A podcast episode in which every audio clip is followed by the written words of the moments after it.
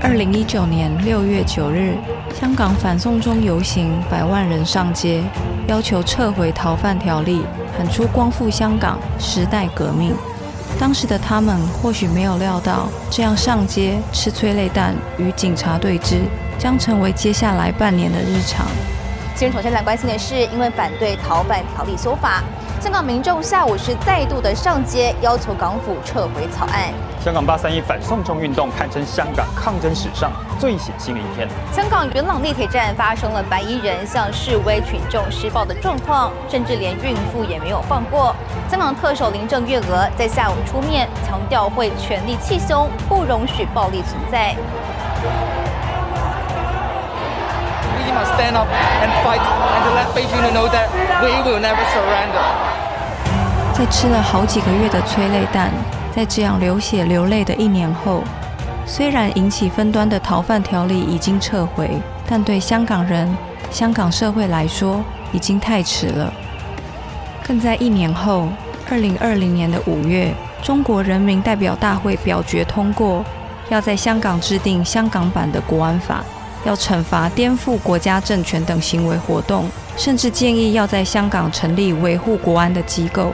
被认为是对香港与中国一国两制的破坏，五十年不变的承诺提前瓦解。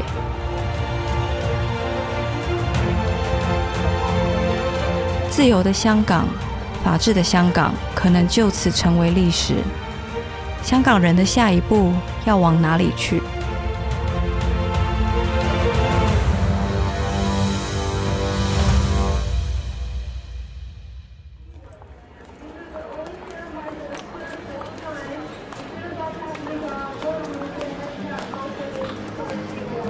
？J 就是在反送中运动后，在今年一月来到台湾的香港人。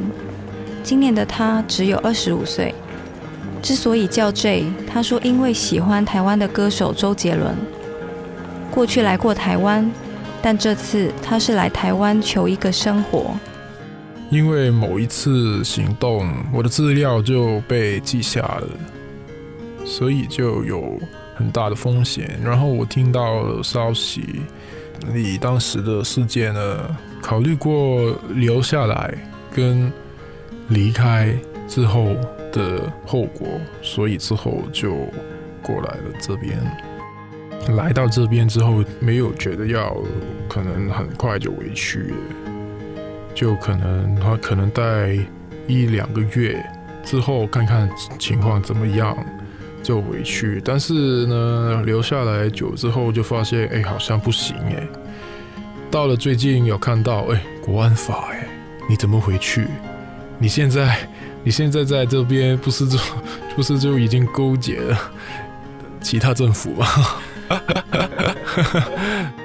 大学时念社会学的 J，还在念中学的时候就参与过社会运动，从二零一二年反对国民教育。反对灌输下一代共产党的美好印象，这是 J 街头运动的起点，也是在那时他深刻的意识到，在香港推行的每一件事，对于后来的下一代都可能造成深远的影响。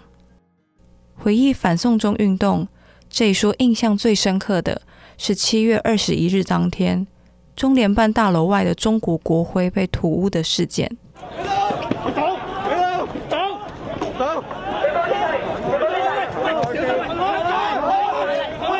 我觉得第二个比较重要的时刻是七月二十一号，但是不是关于元朗白衣人的事，关是关于在当天，其实当天本身是有一个港岛区的游行，然后之后本身是终点其实是在中环的，但是有更多的手足就从中环走到了西环，然后走到了中年半。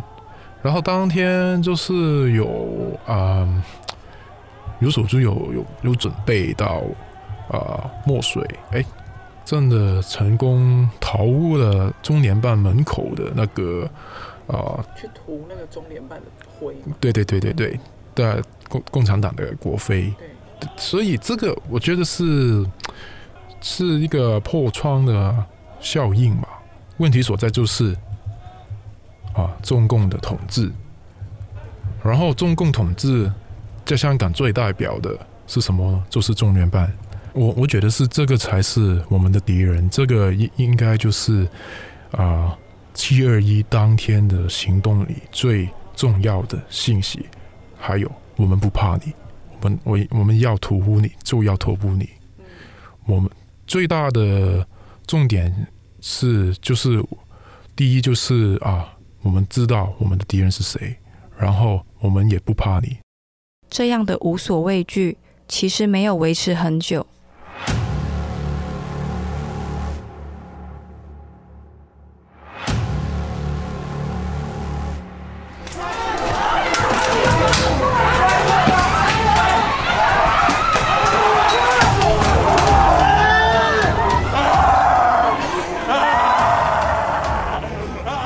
一的时候，我看到的画面，这真的挺害怕的。在太子站里，警察冲去地铁的车厢里去打人啊，很暴力的抓人啊，或者是之后有不同的说法，就是哎，当天跟呃警察跟呃消呃救护员点点的数量，伤者的数量。更真正的不同，是不是有一些呃被呃秘密的搬走了，是因为死了，因为不不可以公开。其实这个是很，这个对我来说是挺害怕的，因为呃我们之前可以看到很多警察暴力的场面，但是呃那些都是在在媒体啊、的监察下拍下的，但是。八三一那一天，更多的是你没有看到的。你没有看到的意思，就是你真的不知道他们在干什么。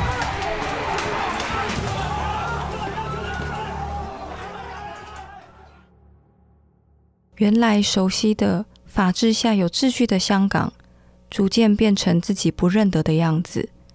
J 选择离开到台湾，而同他一样做出这样选择的香港人，其实并不少。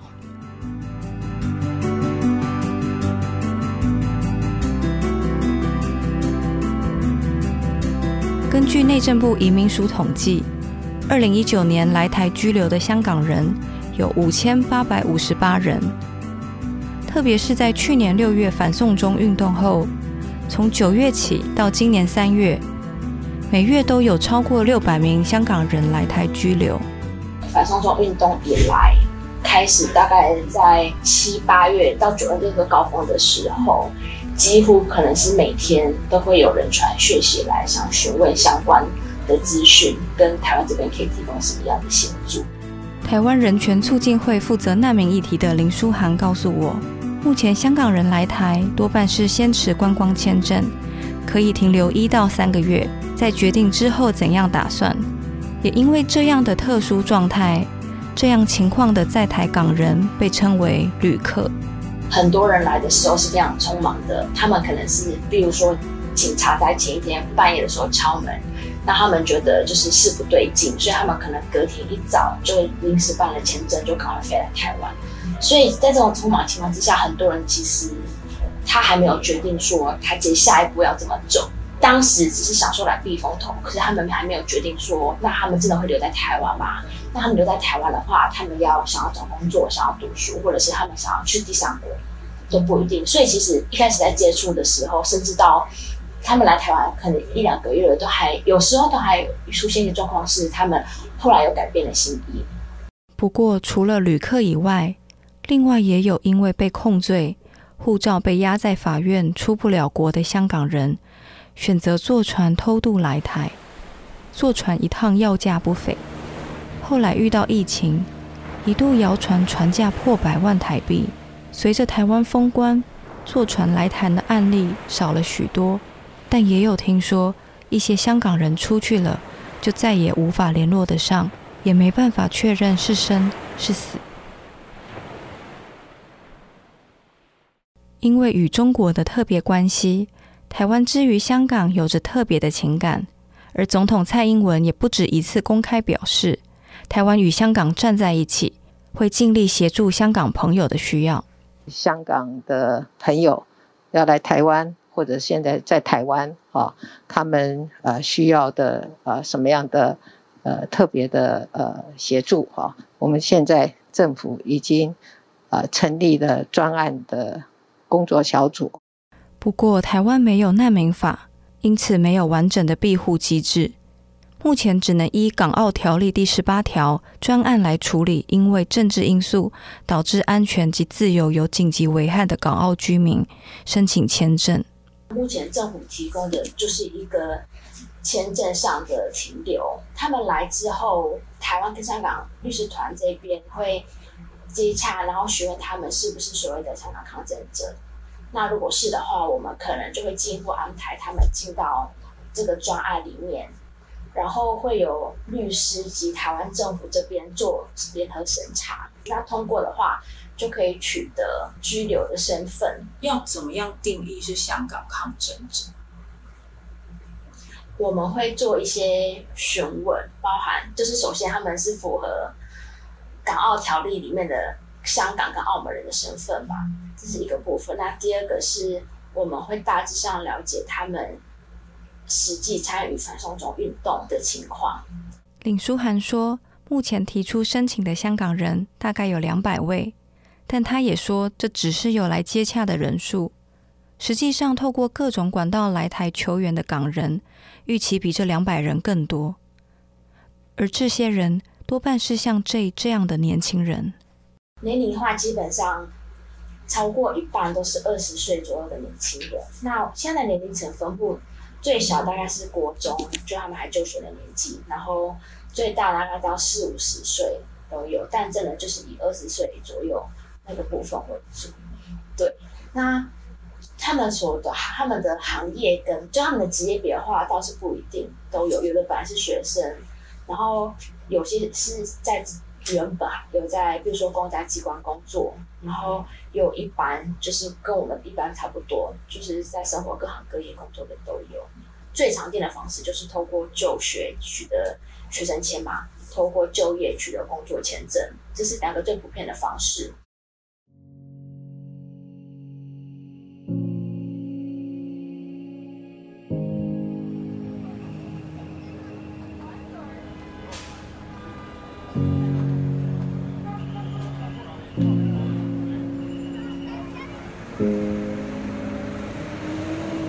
台湾后，原来以为到了自由的国度。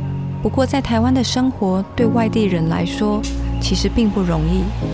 对这样一个身份不明确的外来者来说，在居留审查通过以前，或是正式转换成学生之前，都不能工作。还在等申请学校拿到学生签证的 J 就告诉我，他在台湾真实遇到的困难，就是一个。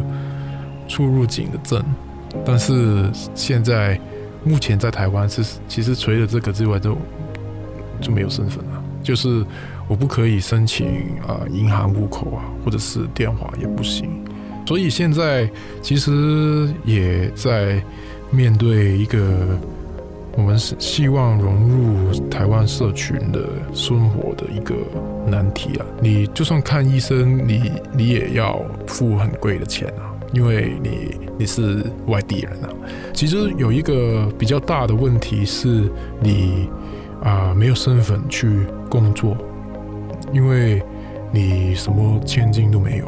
我们也不想在这边就每一天就待在我们的家里，就做一个住米大虫吧。我们也想、呃，我们也很积极的想投入本地的生活，但是如果啊，现在如果是有这些本身的那个呃法规上的规定的这些融入的尝试的话呢，其实就有点可惜了。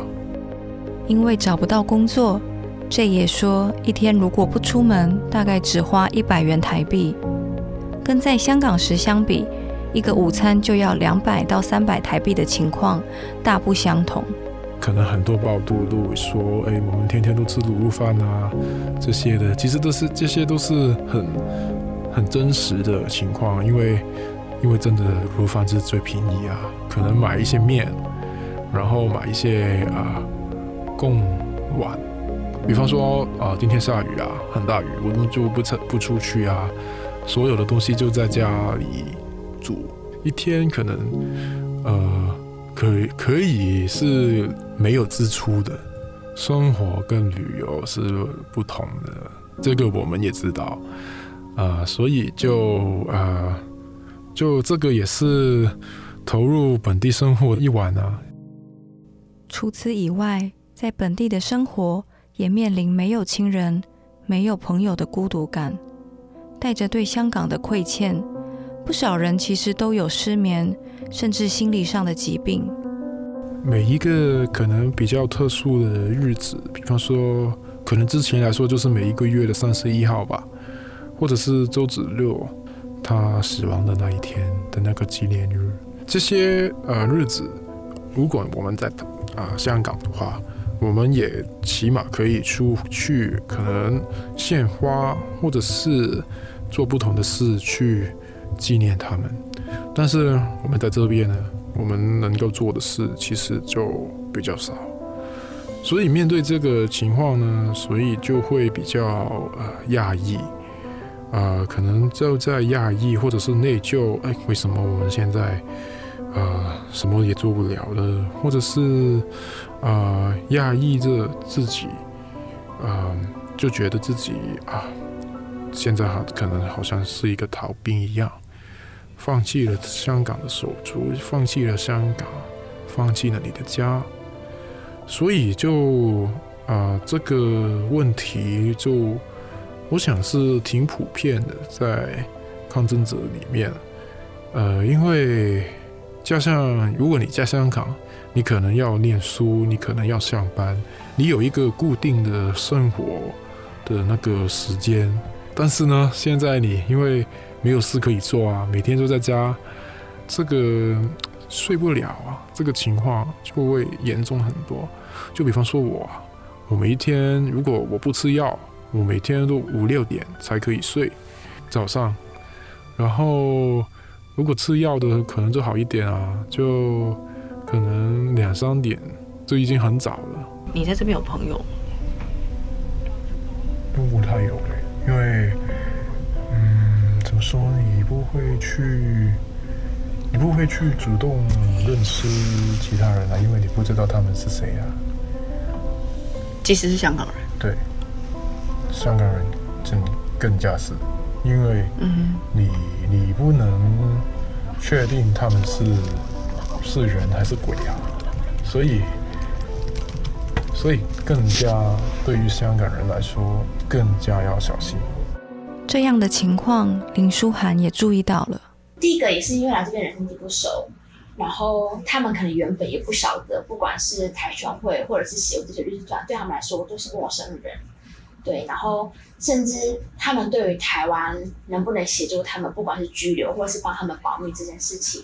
其实有些人都是会有有存疑的，因为看林荣基他开一个书店都会被泼漆，那他们也会担心说这件事情如果他们身份被曝光了，会也发生同样的事情。如果去年六月没有发生反送中，如果今年五月没有港版国安法的通过，现在的香港依然是亚洲的金融重镇，是中国一国两制之下尚保有自由法治的一个城市。但过去一年来，香港受伤了。过去半年所发生的事，已经永远的改变了香港，改变了生活在那里的人。其实我也不会后悔了。可能有些人有一个内疚，不能回去。但是，呃，仔细思考一下，你能在台湾做的事，其实也有很多。比方说。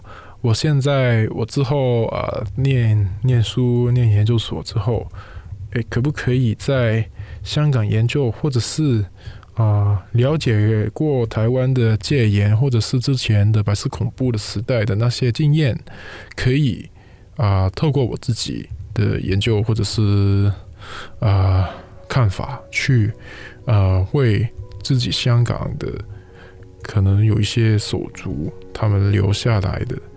有什么方法可以保全他们的力量呢？这个是我目前最想啊、做到的事。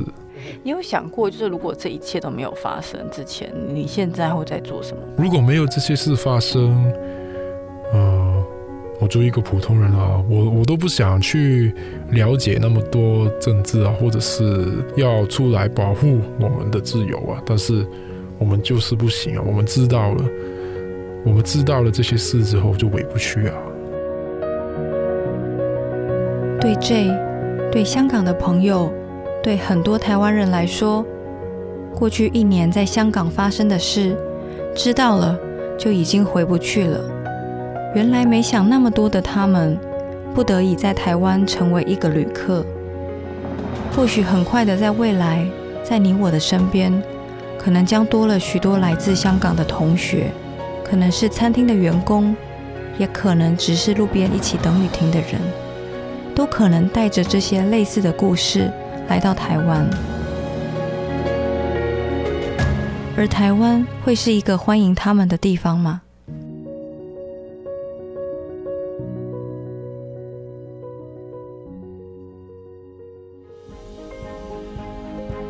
嗨，本集节目是关键评论网用声音说故事的新尝试。